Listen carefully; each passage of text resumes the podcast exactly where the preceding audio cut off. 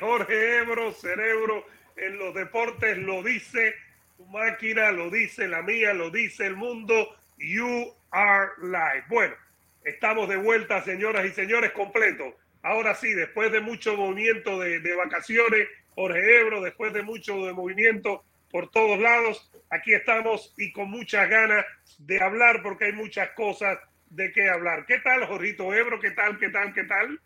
Un abrazo, Eduardo, un abrazo. Eh, bueno, no son tan buenas las noticias porque yo pensaba, continuar en solitario, yo pensaba, hay mucha gente molesta con tu regreso, mucha gente no quería, francamente, la, verdad no puede ocultarse, uno como periodista tiene que hablar con la verdad y la verdad es que la gente molesta, muy molesta de verte de vuelta, eh, pero bueno, ¿qué, ¿qué, le vamos a hacer? Hay un contrato firmado, la gente no entiende que hay un contrato firmado desgraciadamente de exclusividad para ciertas cosas y que tenemos que estar juntos a pesar de que no queremos estar juntos. Pero bueno, no queda más remedio.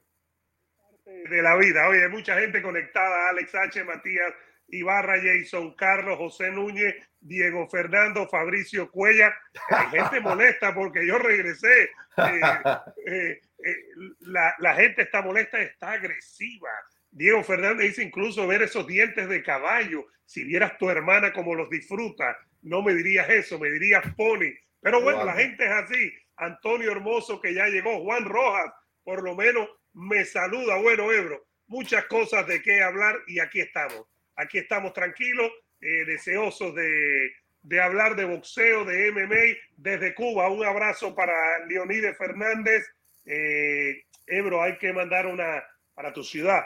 Eh, un gran abrazo para la gente de Matanza.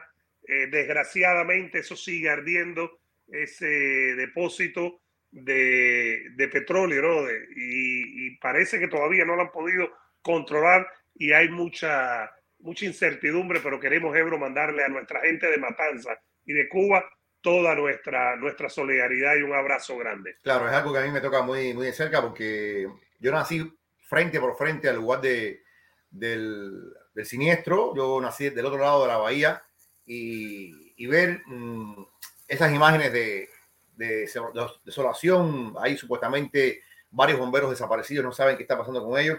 Esperemos que, que, que no se cumplan los peores pronósticos y que el fuego pueda ser extinguido lo antes posible, Eduardo, de verdad que sí. Totalmente. Y, y por supuesto que ya comenzamos ahora sí, hemos tenido nuestras vacaciones de, de verano, eh, hemos estado por todos lados, tú estuviste por, eh, por España, eh, yo estuve por Daytona Beach, estuvimos conversando, estuvimos disfrutando, estuvimos hablando desde Maracaibo, nos saluda Roberto Carlos, hoy hasta los músicos grandes nos saluda mi hermano Yanoy Pimienta, eh, Milton, eh, dice que te ves mal demeritando a Macaché. No, porque Milton, Milton, Milton es el del partido macachista, ah, bueno, es el partido bien. macachista. Eso se resuelve en octubre, ¿no? En el UFC 2, 281 es ese, ¿no? 280, esa, es, 280, esa es la 280. mega, mega, mega cartelera que todos estamos esperando. Oh. Ojo, eh, la de noviembre, la de noviembre es mega también, cuidado. La de noviembre también viene muy buena.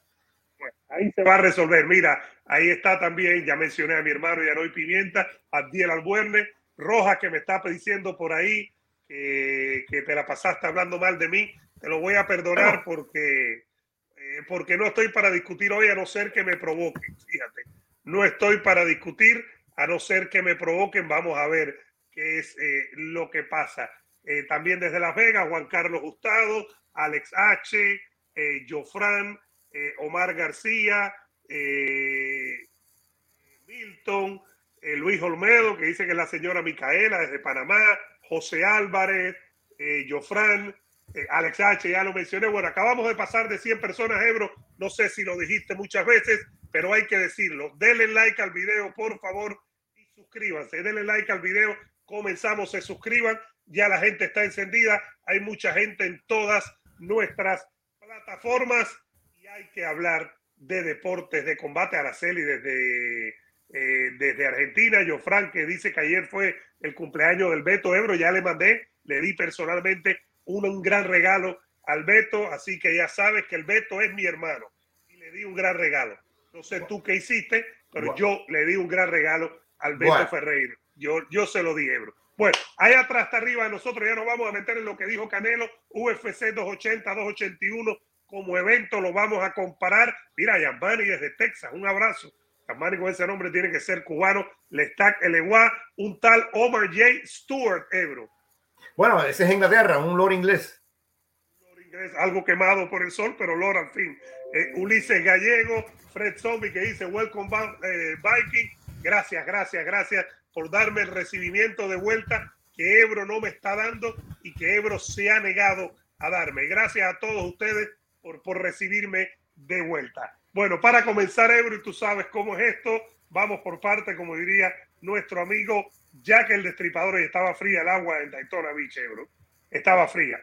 Estaba fría. El agua. que ido para si está aquí, que es la, otra, que está del otro lado, ven. Eh, sí, esa es buena. Y, y, ahí el agua es más rica en el Golfo que en el Pacífico. Más, más calentica. Más es verdad, es verdad. Ahí he estado una vez, me dio por probar y, y no fue. El agua estaba fría, el hotel estaba muy bueno. Te voy a ser sincero, la pasamos muy bien en el hotel. No hay muchos restaurantes en Daytona Beach. Saludos a Lourdes Torres de Cuba, como decimos, manteniendo nuestro abrazo a la gente de Matanza, sobre todo los que están cerca, esos bomberos Ebro, que los mataron al principio, son muchachitos del servicio militar, ni siquiera son bomberos especialistas, entonces imagínate tú. Pero bueno, eh, eh, queríamos hablar, eh, Ebro, del té, espera un momento, lo voy a marcar aquí, para que no se lo...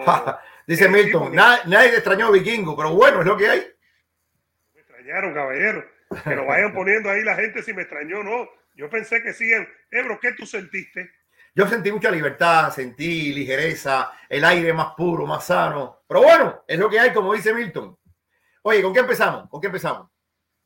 Pero con Belger Ortiz, ahí lo tenemos, Ebro, porque gana, noquea en el, en el noveno asalto.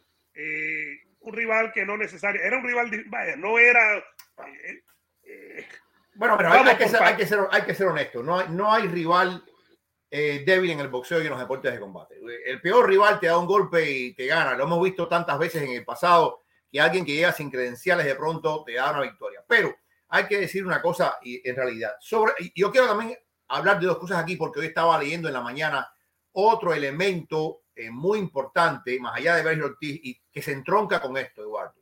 A mí, a mí me preguntaron el sábado, oye, Ebro, ¿no crees que Golden Boy está embarcando a Berger Ortiz? Yo digo, no, yo no quiero hablar que una empresa está embarcando o no a alguien, pero yo siento que Berger Ortiz puede estar cayendo en la misma trampa de Terence Crawford.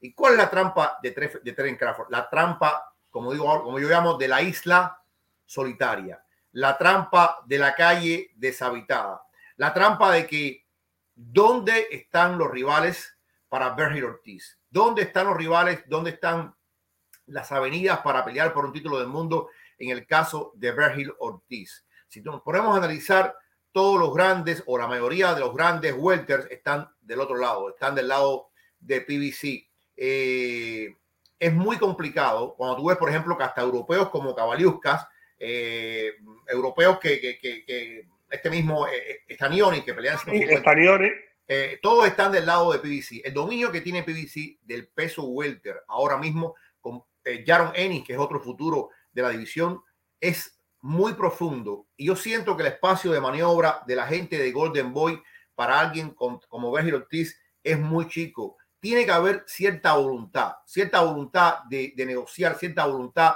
de ir a la otra esquina, de salir de la isla, como digo yo. Y, de ceder con, tal de ganar, no, de ceder con tal de ganar.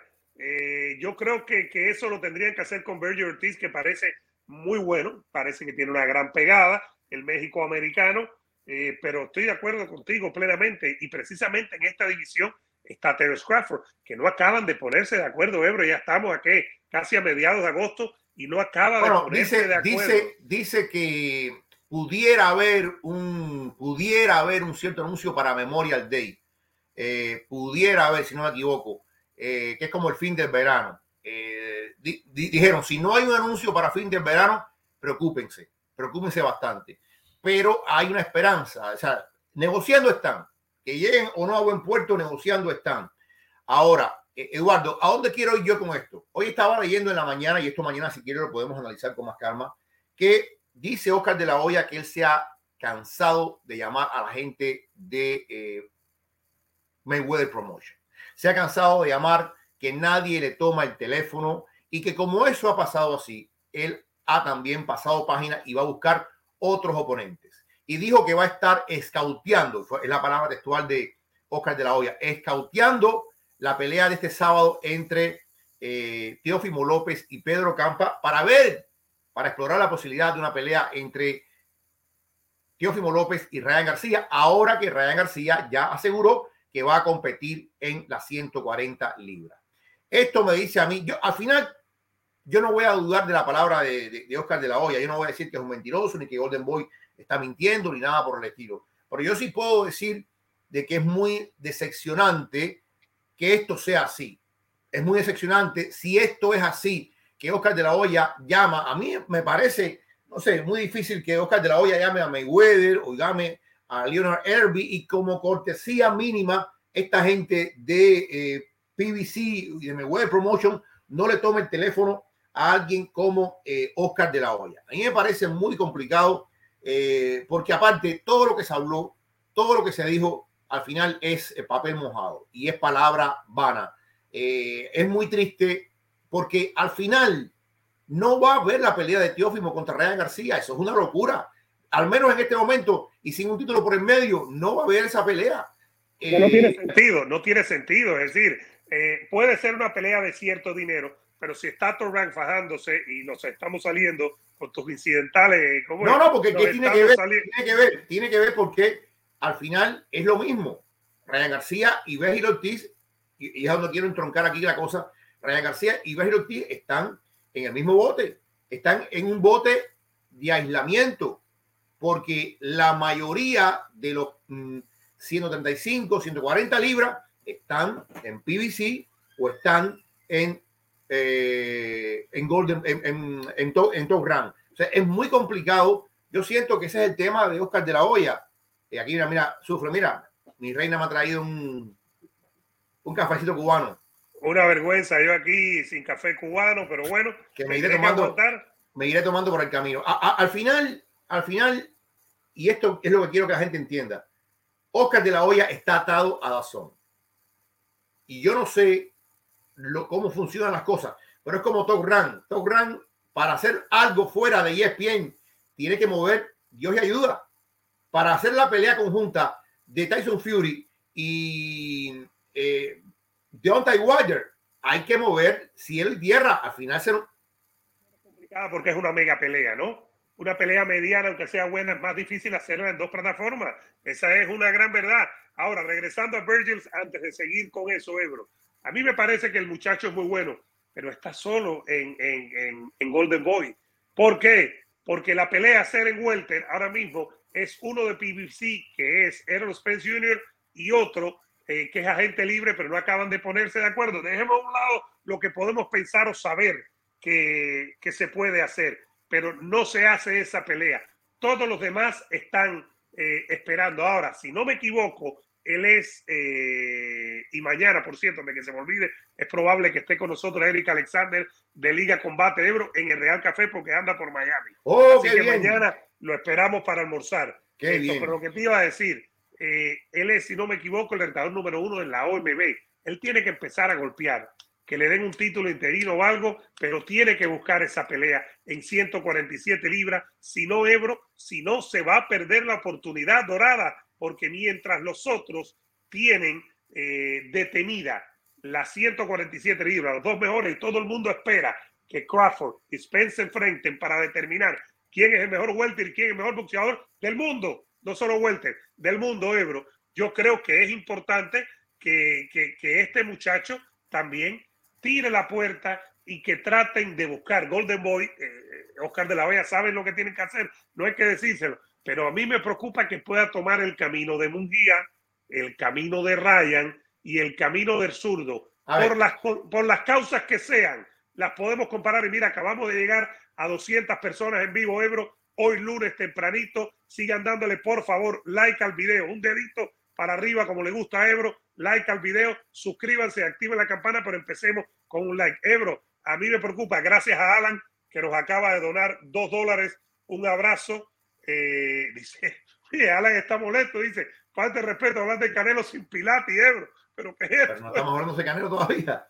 Todavía, eh, por cierto, todavía. Por cierto, a Pilati podemos tenerlo también pronto, Eduardo. Eh, pronto, para analizar un poquito eh, todo el tema que hemos visto de las conferencias de prensa, todo lo, previo a Canelo. Pero bueno, para no irnos ahí, yo, fíjate, yo todavía no pongo, yo todavía no pongo a, a Ortiz en, al lado de Munguía, porque con Munguía sí hubo algo que se dejó caer. Con Munguía sí hubo, y con Munguía hubo un chance de pelear por título del mundo y se dejó caer. Con Berger Ortiz todavía no está ese nivel mediático y de récord y de experiencia de Jaime Munguía, pero pues, como tú dices, puede estarlo. Ryan García, fíjate, con Ryan García no han hecho mal las cosas, porque Fortuna, al final Fortuna fue un desastre y fue realmente una, una pena. Eh, Fortuna, evidentemente, Eduardo, eh, creo yo que nos mintió, porque Fortuna... No fue rival. Eh, no, yo creo que Fortuna ni entrenó como tenía que entrenar y creo que cuando llega pasado de peso significa que algo estuvo mal en ese campamento. Siempre he hablado con muchos profesores fuerte, es que llegó gordito el día de la pelea. No, no, yo creo que Fortuna no, no, no. Y es una lástima, es una lástima porque era un chance tremendo para Fortuna. Es Fortuna que yo vi contra Ryan García, no es Fortuna de otras ocasiones. Pero bueno, eh, yo creo que con Ryan todavía han hecho bien las cosas, tomando en cuenta que él tuvo ese problema mental, tomando en cuenta las lesiones, perfecto. Eh, yo, yo creo que Fortuna en papel es un nombre, es un rival realmente conocido, que fue campeón del mundo, etcétera, etcétera, etcétera pero también, como tú dices, estoy de acuerdo contigo, creo que corre el riesgo de que pueda haber un problema con García y con eh, Ortiz en el futuro si Golden Boy no mueve las fichas y no está dispuesto, como tú dices, a conceder ciertas cosas, porque en una negociación hay que dar, hay que recibir y hay que dar, hay que buscar un punto medio entre todas las partes. Y creo que por el bien, más que por el bien del boxeo, por el bien de Jaime Munguía, por el bien de Béjil Ortiz y por el bien de Ryan García, hay que buscar ese punto medio. Fíjate, la gente habla mucho de los problemas de Golden Boy. Golden Boy tiene buenos boxeadores, tiene buenos boxeadores. Eh, el zurdo Ramírez, yo creo, porque se está negociando, Eduardo, yo no sé qué va a pasar, creo que tienen para negociar hasta, hasta el 30 de agosto. Si no hay un acuerdo el 30 de agosto, entonces irían a subasta. Pero la diferencia de las otras peleas, porque, por ejemplo, la pelea de Munguía fue que esta gente de PBC buscaron a Munguía no es el caso de Sudo Ramírez, que es una pelea ordenada. Una pelea ordenada. Ya. Aunque, aunque Eddie Hearn dijo que ellos pidieron permiso, lo estaban negociando, no se lo han dado, para enfrentarse primero a este, a Watsi en el Reino Unido y después enfrentarse al zurdo. Lo, lo menciona Eddie Hearn cuando habló de que la pelea con Canelo en mayo, la mancha no estaría muy cerca por un tema de tiempo. Y puede, y puede, y puede y puede que lo haga. Yo no sé, hay que buscar si la, si la pelea, por ejemplo, de Vivol contra Canelo fue mandatoria, fue obligatoria, porque si fue obligatoria, entonces sí se puede salir con la suya. No lo fue. No lo, fue, Ebro, creo que lleva tres años sin defender, eh, sin hacer una defensa obligatoria ah, de la AMB. Entonces, tres años. Si lleva tres años sin hacer, no puede haber permiso especial. No puede. No puede. Sería un descargo muy grande y yo respeto mucho a los promotores, pero en este caso yo entiendo bien a Eddie Hearn. Fíjate qué es lo que quiere Eddie Hearn. Waxy no es un más boxeador, pero tampoco es nada del otro mundo. Nada del otro mundo. Le va a ganar. y vos le debe ganar Exactamente. La pelea de Waxy calificaría, calificaría como un turno fight. Por supuesto que gente la va a vender como algo muy grande, va a ser en Londres, que es su territorio, lo que él conoce, etcétera. Se va a llenar, lo va a vender en el Reino Unido. Pero el riesgo de enfrentar a Zurdo, y fíjate, yo creo que también eh, no es que Vivol no sea favorito contra Zurdo, yo creo que Vivol es favorito contra Zurdo, pero el riesgo de enfrentar a Vivol con Zurdo Ramírez es mayor que enfrentar a Vivol a James Waxy. Entonces, por ahí yo entiendo cuál es el plan. Sin comparación, ¿no? Sin es comparación. Decir, el zurdo sí es un rival de verdad serio. Para Vivol le puede ganar. Yo creo que gana Vivol pero el zurdo tiene argumentos válidos para ganar. Que uno piense que un peleador es favorito, es bueno aclararlo, y ya vamos a leer mensajes. Que uno piense que, que, que, un peleador es favorito no significa que el que no es favorito lo gane, y no significa que el que no es favorito ganando incluso no sea una sorpresa. E, el favorito no siempre gana, pero creo que, en el caso, regresando a, a Berger Ortiz, Ebro está en una isla. Berger Ortiz está en una isla y no sabemos cuán bueno es porque sigue liquidando rivales.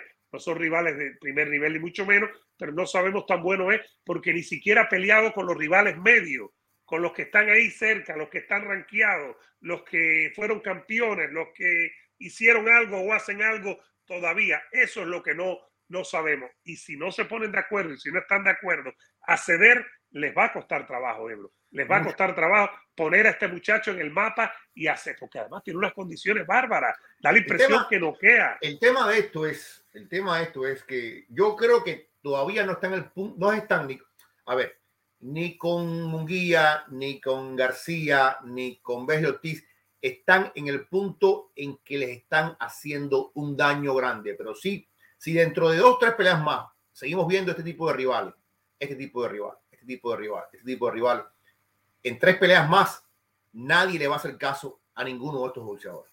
Nadie. Porque vamos a ver peleas que no tienen interés ninguno. Peleas que, o sea, en, en los tres casos, eh, habría que ver los récords de los tres. Los tres tienen que 20 victorias ya, más de 20 victorias. Eh, o sea, ya este no es un récord. No, Mujía tiene 40 peleas y 39 victorias. con 33 nocaut, una locura. ¿Hasta cuándo? una locura. Yo creo que, que, que, están en el borde, en el borde de las Merrey. Es la, es la verdad. En el borde de que la gente no los tome en serio, de que la gente no les haga caso. Y cuando la próxima pelea de Ortiz contra sea, y, puede, y ellos saben, van a pelear en un lugar donde hay mucho público mexicano, México americano, y van a llenar el lugar. Pero en lo que corresponde a Dazón, Dazón como empresa en los Estados Unidos es un fracaso. Es un fracaso y han aumentado las Es un fracaso, Ebro, pero está atrás de ESPN, de Tom Wright y de PBC, que tiene Showtime Sports. Claro, que ahí sí. Es un fracaso, no, no, no, puede, no puede competir. No puede competir. Ahora vamos a ver eh, la, pelea de, de, de Yocho, esa es una buena pelea, el 20. Oye, el 20 lo que hay de, de, cosas de deportes de, combate, Eduardo, es una locura. La pelea. La noche, ¿no? Oh, mira, ese día hay como tres carteras de boxeo. Está, hay un Bert en, en, Londres que es muy bueno. Eh, pelea Mike Perry.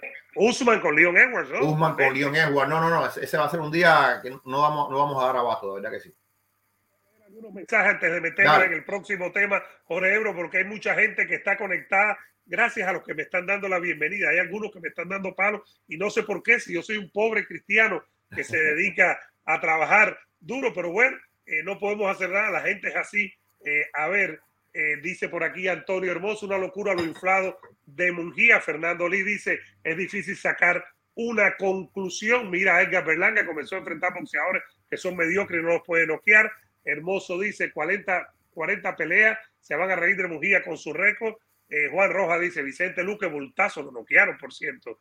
Eh, mira, eh, Edison Parra me dice, Vikingo, por favor, vete de vacaciones nuevamente, tú me las pagas y yo me voy. No hay ningún problema, Parra, mándame el dinero, haz una donación aquí y yo cojo y me voy. Yo cojo y me voy, pero haz la donación, ¿me entiendes? A ver, seguimos por aquí. De Argentina está Marcelo y estoy con él, abajo el socialismo y el comunismo Ethereal Way.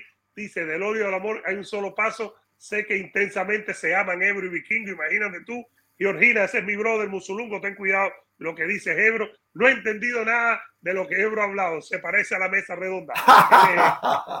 él, es, en la mesa redonda desde Miami. Eh, el jeque dice, Martel, ¿es cierto que te fuiste de luna de miel con Betico? Sí, a celebrar su cumpleaños que fue ayer y nos dimos besitos y todo con el Betico. En cualquier momento lo traigo. Eh, dice Prometeo Boxing, dice, ayer tuvo un sueño, una premonición, era que Triple G le va a ganar al Canelo eh, seguimos por aquí. Junieski González dice, el vikingo es el más necesario, déjenlo tranquilo. Eh, y dice Fred, lo que pasa, vikingo, es que eres pesadote, pero un gran profesional. y, Fernando Lee dice, siempre hace falta uno, son como Batman y Robin. Imagínate tú. Bueno, en eso estamos aquí con toda nuestra gente. Ahí arriba lo tenemos. Arriba de ti está Golovkin Ebro, arriba de mí está eh, Canelo porque Golovkin, ¿qué ha estado hablando Jorge Ebro? Fíjate, lo voy a marcar aquí como te gusta a ti. Eh, Canelo, aquí estamos, eh, aquí. Bueno, voy a leerte más o menos, Ebro, lo que ha dicho. Eh, voy a buscar aquí lo que ha dicho Golovkin. Eh, porque él sigue hablando. dice Golovkin, una trilogía, fíjate, algo grande, histórico. En estos días algo difícil de hacer, hacer una revancha entre peleadores. Pero es que porque, porque simplemente no es interesante. Cuando tienes esta trilogía, significa que la gente la exigió, que tú eres, que estás al nivel de peleadores legendarios y que eres parte de la historia. tú te sientes orgulloso, contenta, contento, significa mucho. Que por cierto, ¿sabes qué cosa es, no? Que lo vamos a poner más tarde. Ellos lo sacan de un tal George Ibro, pero no pone el nuevo Gerard. Pero ahora lo vamos a ver. Oye, vamos a esa gente, esa gente, y, y das cuenta, ponen George Ibro como el quinto párrafo. Exacto, y no acaba de llegar, no acaba de llegar, pero lo vamos a ver esta semana el video. Pero dice, también le preguntaste por los entrenadores, dice, es imposible comparar a Ver Sánchez con Jonathan Banks, los dos tienen diferentes maneras de, de, de actuar en el proceso de entrenamiento y estoy muy contento con Jonathan Banks, estoy muy contento con la posibilidad de trabajar con él. Y entonces viene la parte buena. Dice, eh, cuando alguien no ve la realidad, ese es su problema. Dice mucho de él. Su comportamiento en la conferencia de prensa demuestra cuán inseguro es. Está hablando de Canelo. Eh, él vive en ilusiones, de ilusiones sobre la situación, de historias. Sacó sus propias conclusiones basado en la primera conferencia. Su comportamiento es diferente en la segunda era ridículo en la primera, para un peleador de su calibre, alguien que quiere ser grande, muestra que necesita crecer, necesita aprender, está lejos de ser el mejor.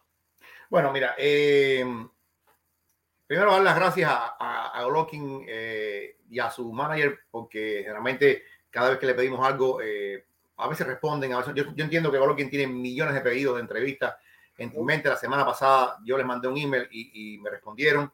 Eh, básicamente yo quería tener una lectura de, de, de. De la, yo le dije en la, en, la, la, pregunta, le dije, mira, Golovkin, yo sé que las conferencias de prensa no ganan pelea, pero yo quisiera que tú hicieras un análisis que tú has visto, porque básicamente yo creo que había un contraste entre un Canelo algo agitado, algo molesto, hablando de que tú eras un doble cara, hablando de que tú eres un mentiroso, hablando de que tú dices una cosa en cámara, pero fuera de cámara dices otra y sin embargo ahí te veíamos con ese aspecto calmado de que nada te molestaba, nada te sacaba de tus casillas.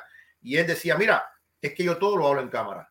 Yo todo yo, yo no tengo que mentir. Yo ahora mismo estoy hablando contigo en cámara y lo que tú me estás preguntando va a quedar grabado aquí. Y yo puedo hablar 20 mil cosas fuera de cámara, pero yo no hablo nada fuera de cámara que no haya dicho anteriormente eh, delante de él. Que yo pueda decir fuera de cámara, oye, yo creo que gané las dos peleas, oye, yo creo que me, que me hicieron un, un, extraño, oye, yo creo que, que no fueron justos conmigo. Eso yo, yo, lo he dicho en cámara, yo no he dicho nada que él no haya escuchado por atrás, que no sea falso o sea verdadero. Yo lo que digo es transparente, lo digo como yo pienso. Él considera que Canelo en la primera conferencia de prensa se, se portó como un niño, se portó como, dando un berrinche, dando un pataleo, que para la segunda trató de atemporizar un poco las cosas, pero que sigue también. Profesional, de ser más profesional, ¿no? Más, o sea, y yo esto lo, es lo que pienso yo. Yo creo que Canelo dijo esto provocando, tratando de provocar una respuesta similar en Golovkin, pero Golovkin no cayó en la trampa, continuó con su discurso tranquilo, calmado, aquí no ha pasado nada, déjalo que siga hablando. Eh, y Golovkin básicamente eh, considera que, que eso es parte de la inseguridad de Canelo Álvarez. Yo siento que, a ver, eh, y él lo dice, está bien, Canelo no tiene que crecer mucho, Canelo es Canelo y Canelo, evidentemente, lo que pasa es que Canelo no es Mayweather, Canelo no es Conor McGregor, que por cierto, eso tendríamos que hablar más adelante, hay un gran eh, con, con Conor McGregor que se va a hacer una película en Hollywood y que dijo eh, MMA, gracias, hasta aquí hemos llegado, eh, fue dinero fácil, un, cuento de eso. Pero bueno, para no irme a la incidental, eh, el tema es que Canelo, cuando trata de hacer algo fuera de lo común, de lo que es Canelo, de lo que acostumbrado estamos de ver de él, nos resulta raro, nos resulta extraño y nos resulta eh, difícil de digerir. Yo no digo que falso, pero difícil de digerir. Yo no voy a poner en duda aquí que sea personal o no sea personal, pero básicamente no se vio bien eh, que él, de una forma unilateral, tratase de vender la pelea. Golovkin entiende que no tiene que hacer nada para vender la pelea, que la, pelea se vende por sí sola. Y hablaba del tema de la trilogía, que esto también entronca un poquito con, las, con lo que estamos hablando del tema anterior. ¿Por qué vemos la trilogía de Canelo y Golovkin? ¿Por qué no vemos revancha? ¿Por qué es tan difícil ver una revancha? ¿Por qué es tan difícil ver que ciertas peleas se concreten? Hay, primero que todo, un interés del público. Y segundo, tiene que haber un interés de los promotores y un interés de los boxeadores. En otro momento de la entrevista yo le pregunto a, a, Golovkin si a él le sorprendió el tema de que se concretó la trilogía, porque yo, y se lo dije, yo era los que dudaba que íbamos a ver a ustedes frente a frente una vez más en un, en un ring. Y él me dijo, mira, yo estoy convencido de que en el fondo de su corazón Canelo sabía que esto venía. Y yo estaba convencido que más tarde o temprano esto iba a venir. Eh, por supuesto que pasaron cosas, hubo demoras. Me dijo, eso es un tema para otra historia, pero yo estaba convencido de que esta oportunidad de verme nuevamente con Canelo iba a ocurrir. Y, y básicamente, básicamente, él está diciendo esto ahora porque él entiende que Canelo está en una posición vulnerable. Vulnerable con el tema de la derrota, vulnerable con el tema de las críticas. Y él, a ver, Golovkin no necesita de vencer en la pelea verbal, ni necesita vencer en la pelea de la opinión pública, porque él confía y, francamente, cuando tú hablas con él te das cuenta que él confía ciegamente en sus opciones de victoria. Golovkin no contempla para nada una derrota con Canelo, ni, ni contempla para nada el tema de los 40 años. Eso es una cosa que a él ni le pasa por la mente. Él está totalmente convencido de que él va a vencer a Canelo Álvarez el 17 de septiembre. Y hablando del tema de Jonathan Banks y, y Abel Sánchez, él decía, mira, esto ha sido un trabajo, un, proceso. Yo empecé, yo tuve toda mi vida con Abel Sánchez y cambié para Jonathan Banks. Y con Jonathan Banks hemos ido creciendo, creciendo, creciendo, creciendo. De la pelea contra Devianchenko a esta pelea contra Ryota Murata, yo creo que se ha visto el trabajo que hemos venido haciendo. Tomó tiempo, pero ha llegado el momento justo para la pelea contra Canelo Álvarez. Así que eh, en, términos, en términos de inseguridad, yo no, yo, o sea, yo no, yo no tampoco creo que Canelo sea inseguro, ni que Canelo está eh, preocupado sobremanera. Yo, yo sencillamente creo que Canelo intentó una estrategia de venta y no le funcionó. No le funcionó porque... Eh, detente ahí un momentico. Eh, y gracias a la gente que mira, ya vamos camino a 400 personas. Denle like al video, por favor, y suscríbanse. Gracias a todos los que están aquí en Cerebro los Deportes, Eduardo Martínez Vikingo en YouTube y a la gente que está en Facebook también. Gracias de corazón. Eh, ahí está Charanda en Facebook que dice Canelo es hipócrita. Pero queda claro que, que Canelo tiene algo con Triple G que lo saca de sus casillas, Ebro. Eso yo creo que podemos coincidir, que Canelo cada vez que le tocan ese tema, se lo tocaban antes y decía, no tengo nada que demostrar con Triple G. Se acercó la pelea y bueno, esto y lo otro. Vino la conferencia de prensa, se mandó a correr en la primera en Los Ángeles, en la segunda estuvo eh, medio suelto, pero después ha estado dándole palo y dándole palo. Queda claro que por una razón u otra, Jorgito Ebro, cada vez que el tema Triple G le entra a Canelo, hay una reacción adversa, Ebro. Hay una reacción de animadversión por parte del Canelo. Eh, sí, yo creo que todos tenemos una, una horma en el zapato. Y cuando digo la horma el zapato, no es que nos haya ido mal ni que hayamos perdido. Siempre hay una, yo creo que todos en la vida tenemos una persona que nos irrita. Eh, por algún motivo, por algún motivo, eh, a veces hasta de gratis. Y yo creo que en el caso de Canelo y Golovkin, son tantas cosas que han pasado, dos peleas polémicas, dos resultados muy controversiales, un problema de doping entre una y otra, eh, dos caminos que parecían encontrarse en Dazón y aquello terminó en un fiasco de primera magnitud para todos los involucrados, dos caminos que parecían perdidos para siempre, tomando rumbos diferentes y dos caminos que, gracias a Eddie Hearn, eso sí que decirlo, gracias a Eddie Hearn han vuelto a entroncarse para esta eh, pelea. Así que eh, sí puede ser, sí puede ser. A, lo mejor Canelo vea de frente a Golovkin nuevamente y, pierde los papeles. Lo importante es que Canelo no pierda los papeles el día de la pelea, porque vea la cara de, de Gennady Golovkin ahí. Eh, todos sabemos que Canelo es, yo no voy a decir que favorito, yo digo que es el amplio favorito para ganar esta pelea. Y, y, y sería el fiasco de la vida para Canelo si él pierde contra Golovkin. Pero vuelvo y te repito, tú hablas con él y, Golovkin no va aquí a ganarse el, dinero.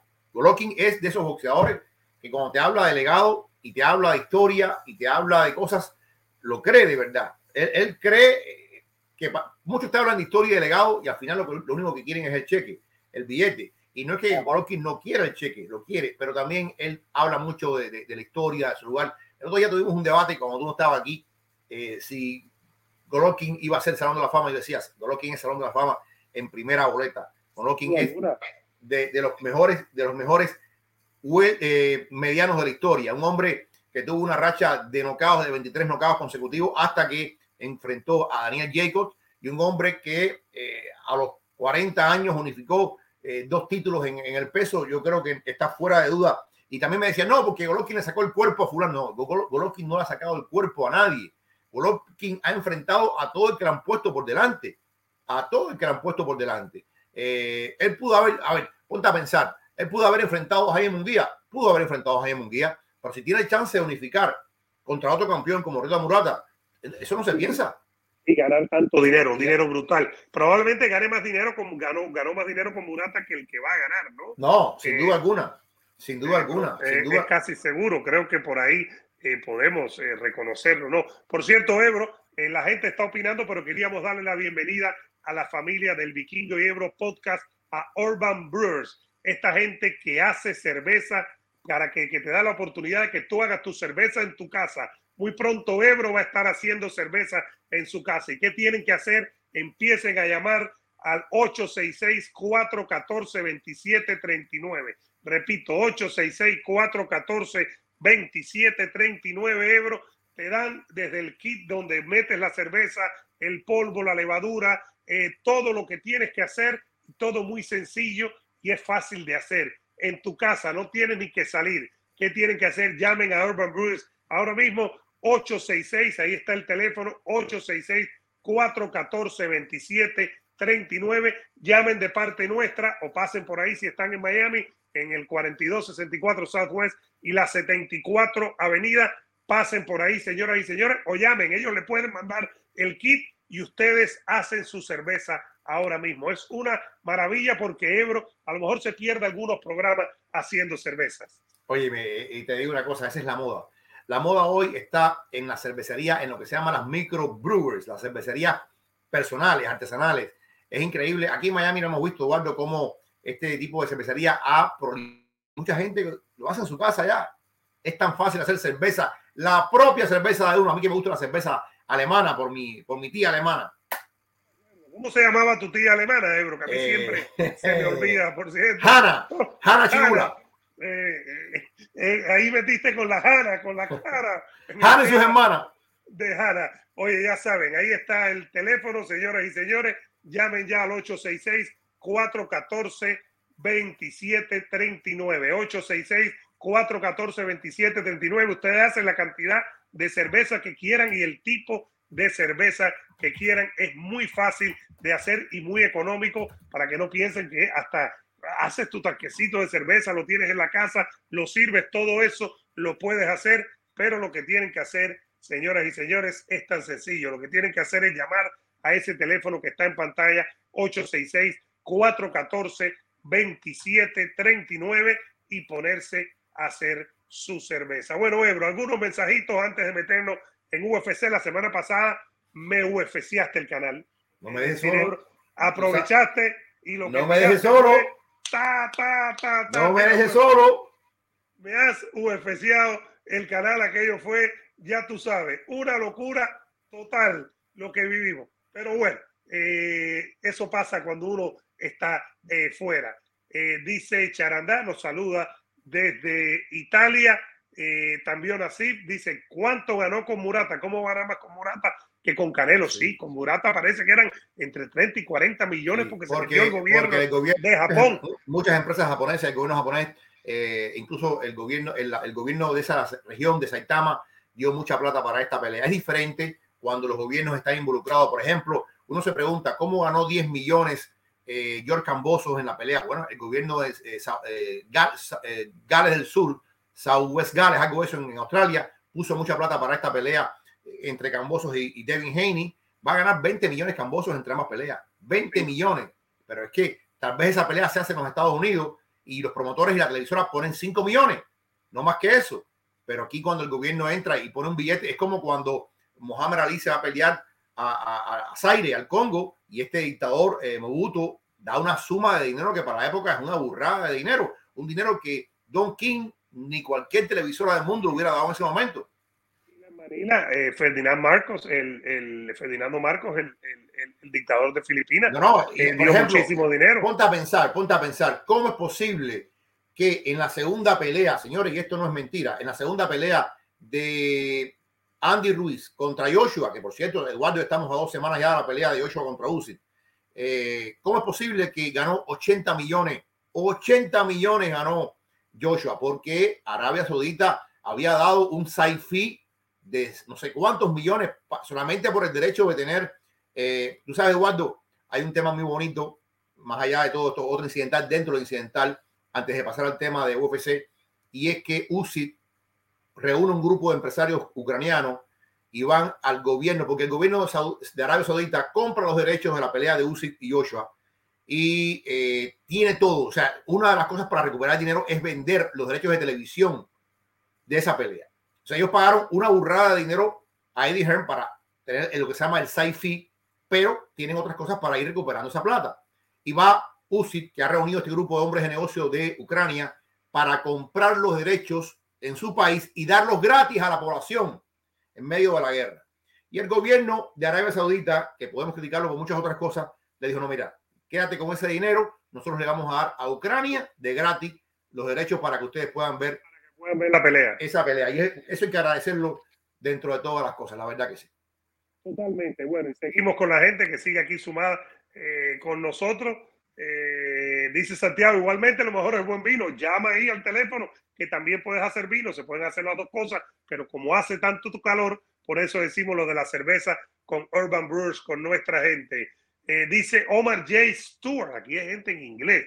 Dice Vikingo, ¿verdad que Ebro después de barrar la UFC en ESPN, de narrar la UFC en ESPN, se le han subido los humos? sí, está, está la fama, la fama se me ha subido a la cabeza. Está subidito Jorge Ebro, ahí estamos batallando eh, con él eh, desde Panamá. Dice Manuel que en Panamá se consume mucha cerveza. Dice Gastón, eso es un auspiciante, aguante la cerveza.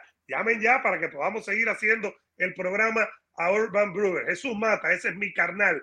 Desde Chicago dice Martel, qué bueno que estás de regreso. Antonio dice, cierto, UFCiado con Ebro.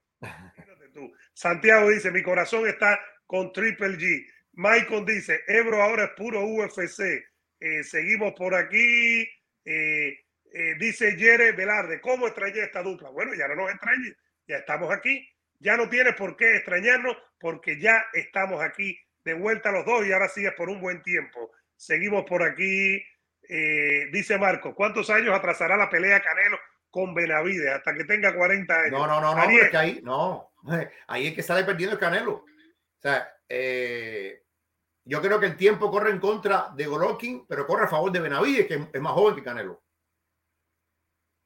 Claro, mientras más lo atrasa es peor para él, pero la gente se vuelve. Oye, un abrazo para Ariel Baez, nuestro chofer de FedEx que anda por ahí por Merly. Un abrazo dándole like. Ese es un hombre que sabe, sabe lo que está haciendo. Eh, a ver, a ver, a ver. Milton dice, gratis, nada es gratis, seguro hay algo por debajo no creen en la buena voluntad de ciertas personas. Increíble. Hablando de lo de gratis para Ucrania. Eh, a ver, eh, Lolo dice, gracias Vikingo y Ebro por los programas. Andrés dice, Vikingo, jamás pensé que diría esto. extrañé la sentada la semana pasada. Sentía que me faltaba algo. Yo también te extrañé, Andrés. Yo sentía que me faltaba un pedazo de cuerpo. Denle like al video y suscríbanse, señoras y señores. Eh, Oye, dice Fifuca que la cerveza no es buena para el calor, chúpese esa. Bueno, toma tu ron entonces y, y, quémate. Te lo, dice, te lo dice un gordo cervecero. No hay nada mejor para el calor que la cerveza. Un gordito, Ebro, un gordito, un gordito, un gordito. Tampoco. Eh, Ebro, esto es bueno, dice Aníbal. Eh, Jorge, qué pena lo de Matanza. ¿Tiene familia allá? No, tengo muchos amigos queridos, tengo primos. Eh, afortunadamente están fuera de peligro eh, nosotros vivimos en la parte contraria. Si ustedes ven la foto, la bahía es una bahía de bolsa. Esa parte está frente a la ciudad, es la parte industrial. La ciudad está del lado contrario. Hizo más impacto el humo en La Habana que en la misma ciudad de Matanza, Eduardo, por el tema de, es increíble cómo en La Habana se veía se veía la columna de humo y cómo el humo impactó en la capital cubana. Gracias a Dios no tengo a nadie allá cercano, pero estoy pendiente de todos los matanceros, de verdad que sí a Ebro si le gusta más UFC o boxeo. No, me gustan las dos cosas por igual. Lo que pasa es que la semana pasada, Eduardo, la semana pasada fue el, el Niagara en bicicleta con el boxeo. No había, no había nada que valiera la pena, salvo la pelea de Bejir Ortiz, la verdad. Ebro, eres un caballero. Fernando Lee, qué desastre los de Cuba, desgraciadamente. Un desastre, desgraciadamente. desgraciadamente. Pero bueno, eh, vámonos con el UFC, Ebro. Ya que tenemos UFC, sigan dando like al video a ver si llegamos a 400 personas en vivo hoy en las dos plataformas. Pero denle like al video. Vamos a ir mezclando cosas, pero ahí está claro. Mira, Ebro, UFC 280. Esta es la de Abu Dhabi. Se ha vuelto una locura con los anuncios de la semana pasada, porque para empezar hay dos peleas de campeonato, que es la de Charles Oliveira con Makachev, que es una mega pelea la de Sterling con Dillashaw es una mega pelea, la de Darius con Garnot también es muy buena pelea, la de que tú has hablado mucho de ella, la de Belal Mohamed con Sean Brady, esa también es espectacular, pero sobre todo para empezar a mostrarlo y a desarrollar. No, y la de Jam, la de contra, contra Mali. Imagínate tú. Pero para empezar, teniendo las dos de campeonato, es una locura de cartelera, ¿no? Mira, eh, eh, a ver, yo, yo creo que esta puede calificar, sin duda va a ser la mejor del año, va a ser la mejor del año y mm, quizás una de las mejores de la historia. Al final las peleas, el, resultado de las peleas va a dictar lo que pensemos, lo que recordemos de esta UFC. Y hemos visto, y sobre todo tú que, que también has seguido esto hace mucho tiempo, carteleras históricas. Eh, en un momento, en un momento en que siento yo y muchos aficionados que ya las carteleras no son lo que eran en el pasado, que en el pasado estaban, como se dice en inglés, stack, estaban más, había más talento individual en las carteleras. Exacto, más carteleras de grandes peleas y grandes peleadores. Entonces, yo creo que ellos, claro, ¿qué es lo que ha pasado aquí? Yo no siento, Eduardo, que la, o sea, la UFC está dando peleas toda la semana. Eduardo, toda la semana. es muy difícil para la UFC, que tiene un roster de 800 peleadores, dar todas las semanas buenas carteleras. Pero esta es una que recuerda esas carteleras del pasado. Es una cartelera que está realmente compacta, compacta, compacta, compacta, compacta y que tiene historias y que tiene morbo y que tiene mucho talento desde el punto de vista deportivo. La pelea de Macache contra Oliveira, yo creo que es de todas las que están firmadas, y eso lo, discutíamos otro día, de todas las que están firmadas, es la que más yo quiero ver, es la que más yo espero. Eh, por encima de Nate Díaz y, Chimaev, por encima de Dion Edward y, y, y, Usman, por encima de todas las, que estén. Probablemente, si estuviera firmada ahora John John con Steve Miyoshi, yo te digo, Steve Miyoshi y John John porque quiero ver a John John. Pero de todas las que están firmadas, esta pelea de Oliveira y Macachet es sin duda eh, la que más interés despierta por muchas cuestiones, muchísimas cuestiones que nos llevarían mucho tiempo el otro día vimos un video donde Oliveira decía que mmm, y su equipo eran unos arrogantes, unos arrogantes porque en el fondo, eh, y esto es algo que me, comentaba una persona, eh, Oliveira siente que le han escamoteado algo. Oliveira siente, y esto donde Milton va a estar en contra conmigo, pero Oliveira siente que lo están forzando a algo, a algo que él no quería tan pronto y que no quería en Abu Dhabi. Básicamente Hace poco también hay un video donde Oliveira dice, ¿qué voy a hacer? Yo soy un empleado. Y cuando dice empleado, yo subrayo esto porque él pudo haber dicho, yo soy un campeón, pero no es campeón. Puede, podemos llamarle el campeón del pueblo, el campeón de la gente, el campeón sin cinturón, lo que tú quieras, pero no es campeón. Por una cuestión técnica o humana, lo que sea, perdió el título en la báscula. Entonces, pierde la capacidad de negociar. Es un simple empleado más y al empleado le dijeron, vas a pelear en Abu Dhabi y vas a pelear contra Islam Makache. ¿Merecía Islam Makache la oportunidad?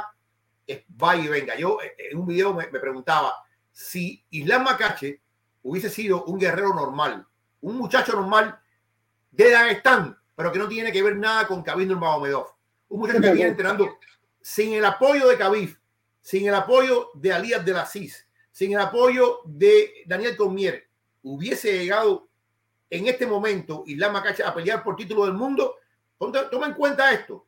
Islam Macache no ha enfrentado a nadie del top 10, salvo a Dan Hooker. O sea, a nadie del top 10, salvo a Dan Hooker. Y Dan Hooker tomó la pelea con cuatro semanas. Tomó la pelea rápido, es decir, con tiempo. Ahora, eh, yo creo por ejemplo, después de esta de 280, viene la de 281 en noviembre, ya vamos a hablar de esa.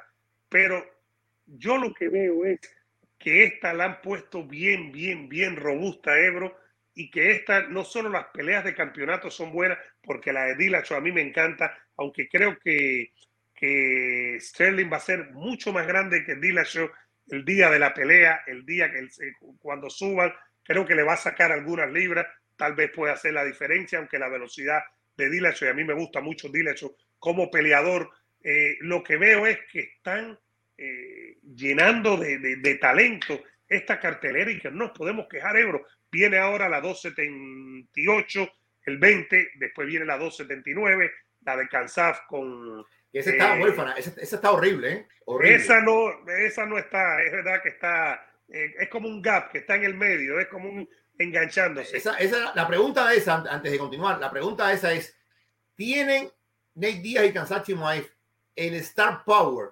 suficiente para ellos solos echarse arriba el pay-per-view? Para ellos solos vender más de medio millón de pay-per-view? Esa es la gran pregunta. Porque aquí estamos viendo una gran pelea y un undercard que no levantan sospecha. Es la verdad.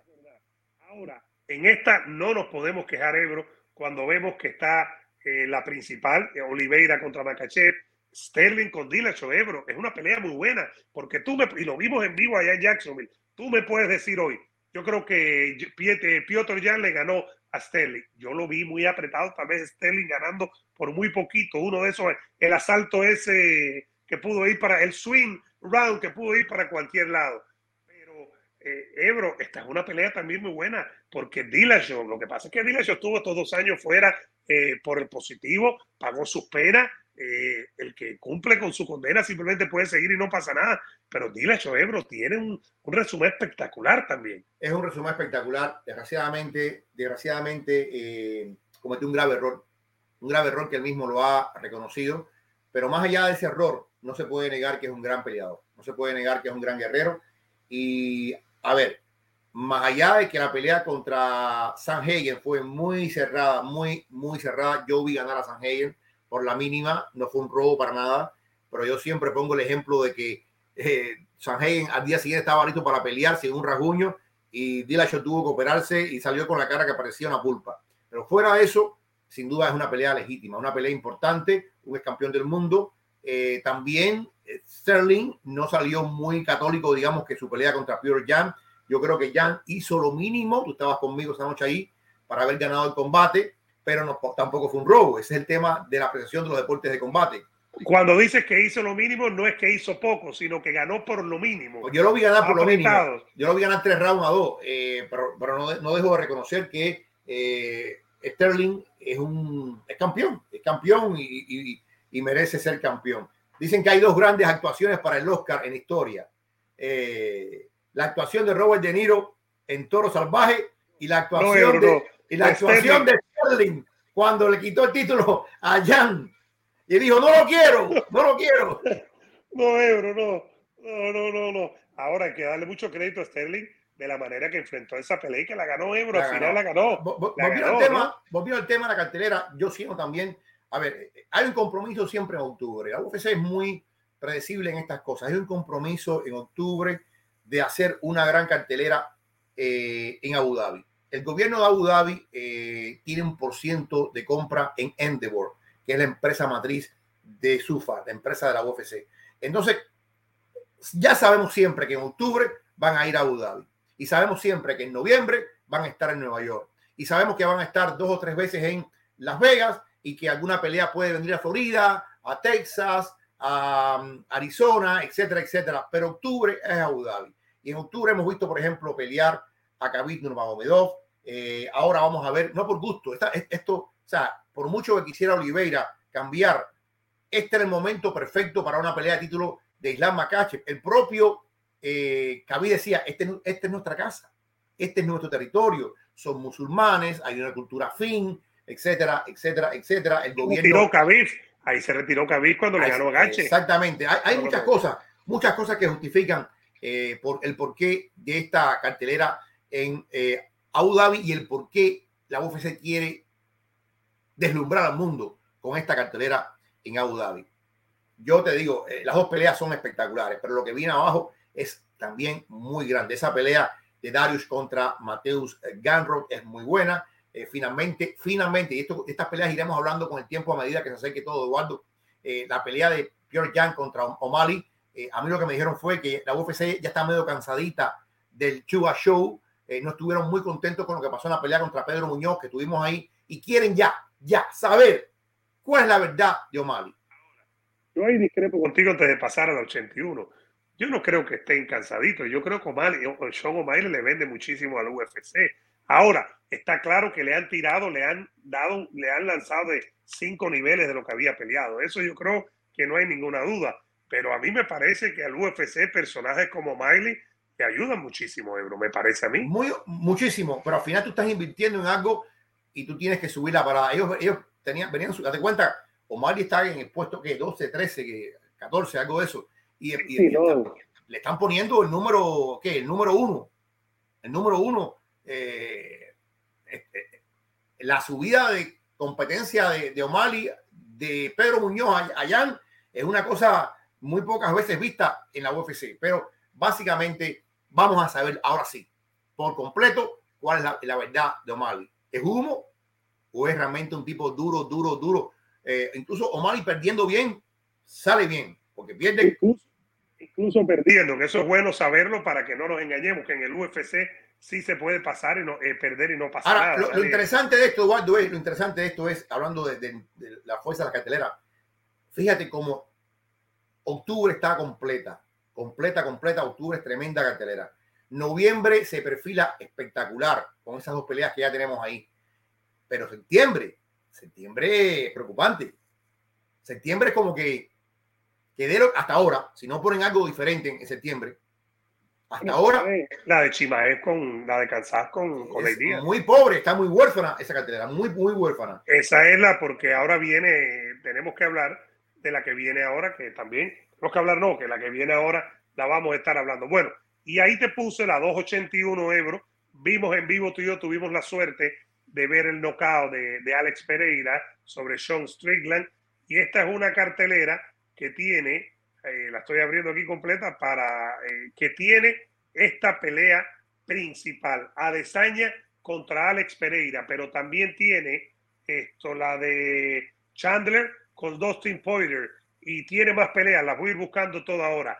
Ebro, cuando nos sentamos aquí, esta del 281 también en noviembre en Nueva York, cuando tú hablas ahora de las tradiciones, es tradición para el UFC que en noviembre hacer una cartelera en Nueva York y que sea buena. Esta puede ser muy buena también, Ebro, y esta está stock, stock, stock, ¿no? Eh, mira, esta va perfilándose como una cartelera y muy, y muy estilo Nueva York, muy estilo Nueva York, eh, figuras internacionales, figuras muy conocidas. Eh, a mí me recuerda mucho, me recuerda mucho la cartelera de Usman y Colby Covington, que tenía como calzo, porque generalmente son dos peleas de título y una pelea grande de calzo, eh, tenía a Chandler contra Gage. Y aquella pelea de Chandler contra Gage fue para chuparse los dedos. La diferencia, Eduardo, esto todavía no está escrito en piedra, esto todavía hay que esperar que se confirme. Poirier ha dicho sí, pero yo quiero que esta pelea sea a cinco asaltos. Es el pedido de Poirier. Si la pelea es a cinco asaltos, puede ser que entonces no veamos otra pelea de título. Veamos la pelea de Pereira contra. Claro.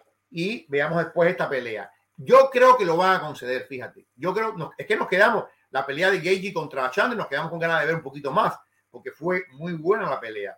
En el caso de Poirier, Poirier está pidiendo tres, cinco rounds porque él considera él tiene mucho más cardio que Chandler y que él físico, más físico, más físico y que él empieza lento y que poco a poco va levantando y termina más fuerte que al principio. Por ejemplo, yo recuerdo la pelea de Poirier contra Dan Hooker, que Poirier pierde, pero pierde de calle los primeros dos rounds. Y en el tercer round empieza a levantar, a levantar, y gana tercero, cuarto y quinto inobjetablemente. Si la pelea hubiera sido de tres rounds, perdía Poirier. Entonces, yo creo. Chandler le ganó a Gache el primer round, lo tuvo cerca de noquear y perdió los, últimos dos asaltos. al final, yo creo que es una gran, gran, gran pelea. Eh, yo estaba viendo una entrevista de Chandler diciendo, mira, de alguna forma Poirier padece del síndrome de McGregor. ¿Cuál es el síndrome de McGregor?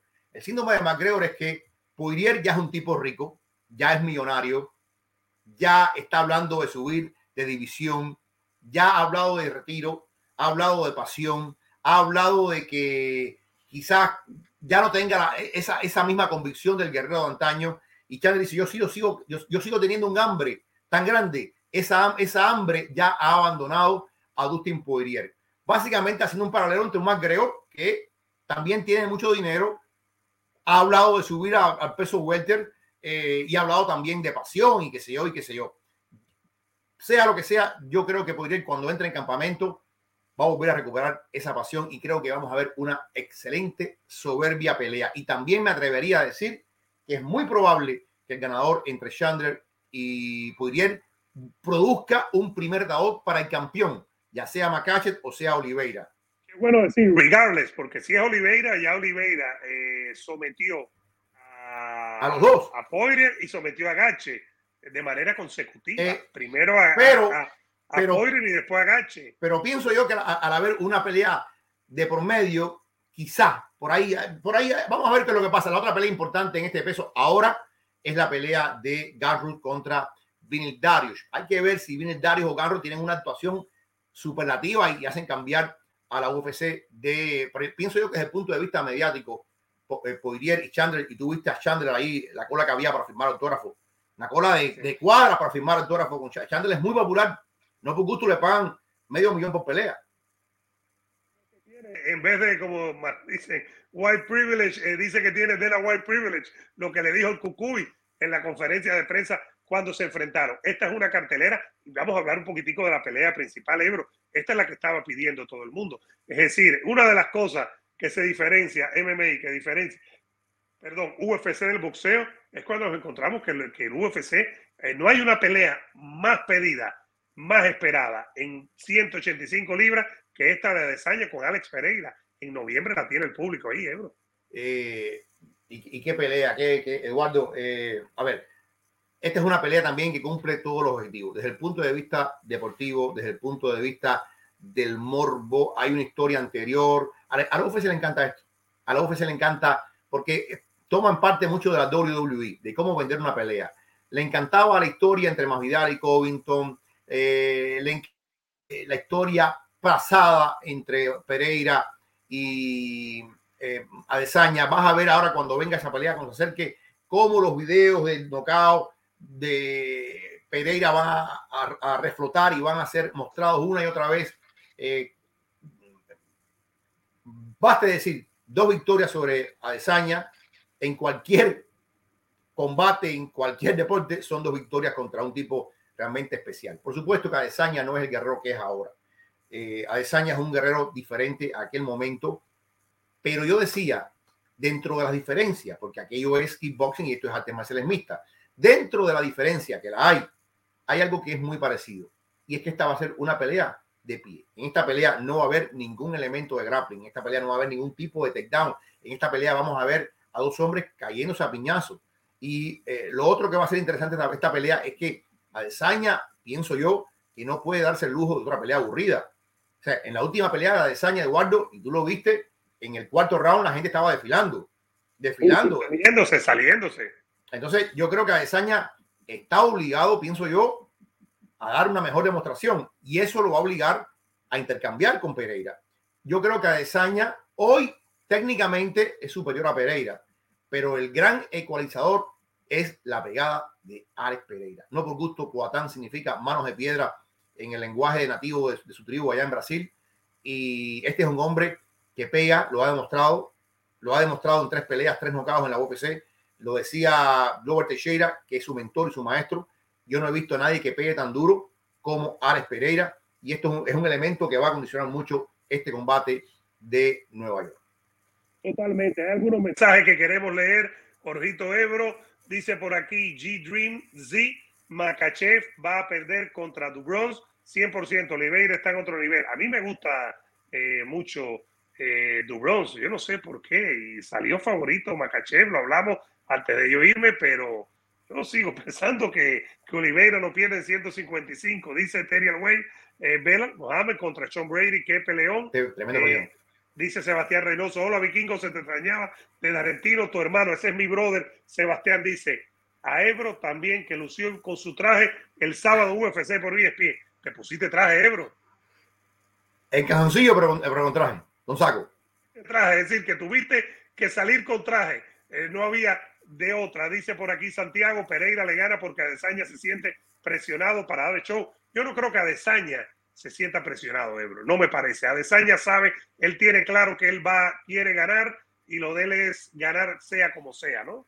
Sí, pero, pero en parte no es una presión grande, pero existe. Él sabe, él sabe que ha tenido varias presentaciones donde el público no ha quedado. Y, a, mí no me preocupa. yo te digo, yo puedo ver a Desaña mil veces y lo voy a disfrutar. Yo encuentro belleza en lo que hace Israel Desaña, en la finta, en el contraataque, en el pelear de reversa. Yo encuentro que eso tiene un arte tremendo. Eh, pero yo entiendo que la gente paga dos mil dólares. Eduardo, dos mil dólares para estar ringside y ver una pelea de esta magnitud y la gente quiere ver acción. La gente, yo desgraciadamente vivimos un momento donde la finta, el arte, los movimientos tienen un, un, valor secundario. El más grande está en la sangre, en la brutalidad, en el knockout. Es la verdad. Exactamente. Dice por aquí G-Dream, eh, Triple G tiene la inteligencia para ganarle a Canelo, tiene que sacar a relucir su mejor forma. Oscar Flores dice, no tiene miedo ni a todos los envidiosos traicioneros juntos. Arriba Canelo, viva México. Eh, ¿Cómo ven la pelea de Oscar Rivas este fin de semana? Saludos desde Colombia. Sigue por aquí el jeque. ¿Dónde estaba el jeque? Que yo no lo veía. Dice, Vikingo, ¿escuchaste lo que dijo Nachito Beristán del Canelito? Sí, es su opinión. No nos vamos locos con eso. Eh, dice Alberto, saludos Vikingo y Ebro, consecuente con la transmisión Caracas 3. Bueno, eh, dice Santiago, es que Pereira también le ganó y eso es una presión. Puede ser. Sí lo es, sí lo es, sí lo es. y, y y esto es lo que hace grande esta pelea. Yo digo que gracias a Dios apareció Alex Pereira, porque tú te imaginas, Eduardo, si Pereira no hubiera aparecido en el horizonte y no hubiese ganado las peleas para adelantar este punto, esta división está muy pobre, muy pobre. Esta división ya a Pereira le está ganando por segunda vez a, los mejores. Ya no hay sentido. Eh, Robert Whittaker es muy bueno, muy bueno, y no le alcanza. Marvin Vettori. ha ganado dos veces. A Desaña le ha ganado dos veces. Entonces, Pereira, yo no estoy diciendo que Pereira le va a ganar a Desaña, pero Pereira trae un aire diferente, una esperanza de que las cosas pueden ser distintas. Seguimos por aquí. Dice Alex Oliveira ha tenido suerte en sus últimas peleas. no, no, suerte no. ¿Cómo que ha tenido suerte? Le ganó, a ver, a, a, Cucuy, le ganó a Poire, le ganó a no, Gache. No, suerte no, suerte eh, no. Había noqueado a Chandre. Oye, suerte no, suerte no, suerte Es verdad que estuvo mal en algunas de esas peleas en momentos difíciles, pero eso es parte de ser gran campeón. Pero yo no creo que, Alex, yo no creo que lo tumbaron, lo tumbaron, se levantó y dominó. Mira lo que dice por aquí el jeque. Ebro lució bien su traje de Tony Montana. Ebro, ¿qué es esto? Te cortaste la cara para hacer. Eh, dice Teria. Say hello to my little friend. Dice Eteria, ¿qué sería más probable? ¿Que regrese al octavo creo? o John Jones. Yo creo que no, John, Jones, Jones, John, John, John, John, está listo ya, lo dijo eh, John John está listo, se molestó el fin de semana y puso unos tuando tweets diciendo, señores, no es culpa mía, yo estoy listo ya, no es culpa mía, yo estoy esperando que me digan cuándo va a ser. Dice G. Ebro Vikingo, puñal en el pecho, ¿quién gana entre Triple G y Canelo? Ah, yo creo que Canelo, por decisión. Por decisión, por decisión. Yo creo que Canelo por decisión, eso es como yo lo veo en este momento. Seguimos por aquí, un mensajito. Dicen así, Pereira va a pelear por el título antes que Chimaev. Eh, claro, claro, claro. Por la historia que trae, por la historia que trae. Claro. Es verdad, es verdad, mira, Pereira no se ha enfrentado a nadie. Se enfrentó a Chimaev, que le ganó a Duriño. Eso es verdad. Si comparamos, y esta que ella ha peleado tres veces en el UFC. Pero es también estar en el lugar adecuado, a la hora adecuada y la historia que traen. Eso no lo podemos. y te digo, si Chimaev tuviera, si Chimaev tuviera a lo mejor a Khabib de mentor, a lo mejor. A lo mejor. Por aquí, eh, bueno, ya lo vimos ya. Eh, Adonis dice, eh, tardes, libra por libra, Ebro Vikingo, ¿qué opinas sobre Nonito? Bueno, ya Nonito está ya de retirada, ¿no? Ya no, no podemos engañarnos, ¿no? Con Nonito, me parece a mí, Ebro, ¿no? No, no, ya, ya es otro salón de la fama, otro, otro boxeador que ya logró más de, más de la cuenta a esta edad. no tiene nada que hacer. No tiene absolutamente nada que hacer en 115 libras. La gente de UFC probablemente esté con nosotros el martes en el programa. Sería espectacular. en el Real Café vamos a estar ahí, Ebro. Eh, ya estamos de vuelta, ahora ya sí, completo hasta la fiesta, Ebro. Para no, y tenemos el que, el miércoles tenemos la hora de la MAU, ¿no? Eh, totalmente, totalmente, pero que sepan que ahora juntos, con rara excepción, hasta que venga la fiesta de Navidad y cuidado. Qué desgracia, qué desgracia, qué desgracia. ¿No estás contento, Ebro? No, no estoy contento, no. No. Un contrato me ata a ti. En contra de tu voluntad. En contra de mi voluntad. Denle like al video por lo menos, ¿no, Ebro? Denle like al video y suscríbase. Aquí estamos, el Vikingo y Ebro Podcast. Oye, otra vez Ebro, rapidito. Gracias a nuestra gente de Urban Brewer que está con nosotros. Aquí lo estamos mostrando. Para los que les gusta el vino, también tienen para hacer vino. Aquí está, señoras y señores. Llamen a Urban Brewers. Están en Miami, pero pueden mandárselo a todos lados. 866-414-2739. 866 866-414-2739, nuevo patrocinador del Vikingo y Ebro Podcast. Con ellos pueden hacer su cerveza en su casa tranquilito sin que nadie le moleste. Es muy barato como la quieran ustedes y pueden hacer vino.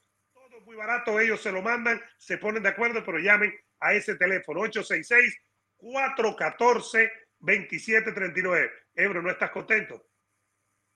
¿Qué remedio? ¿Estás contento, Ebro? Mira mi cara, mira mi cara y entiende. Señor.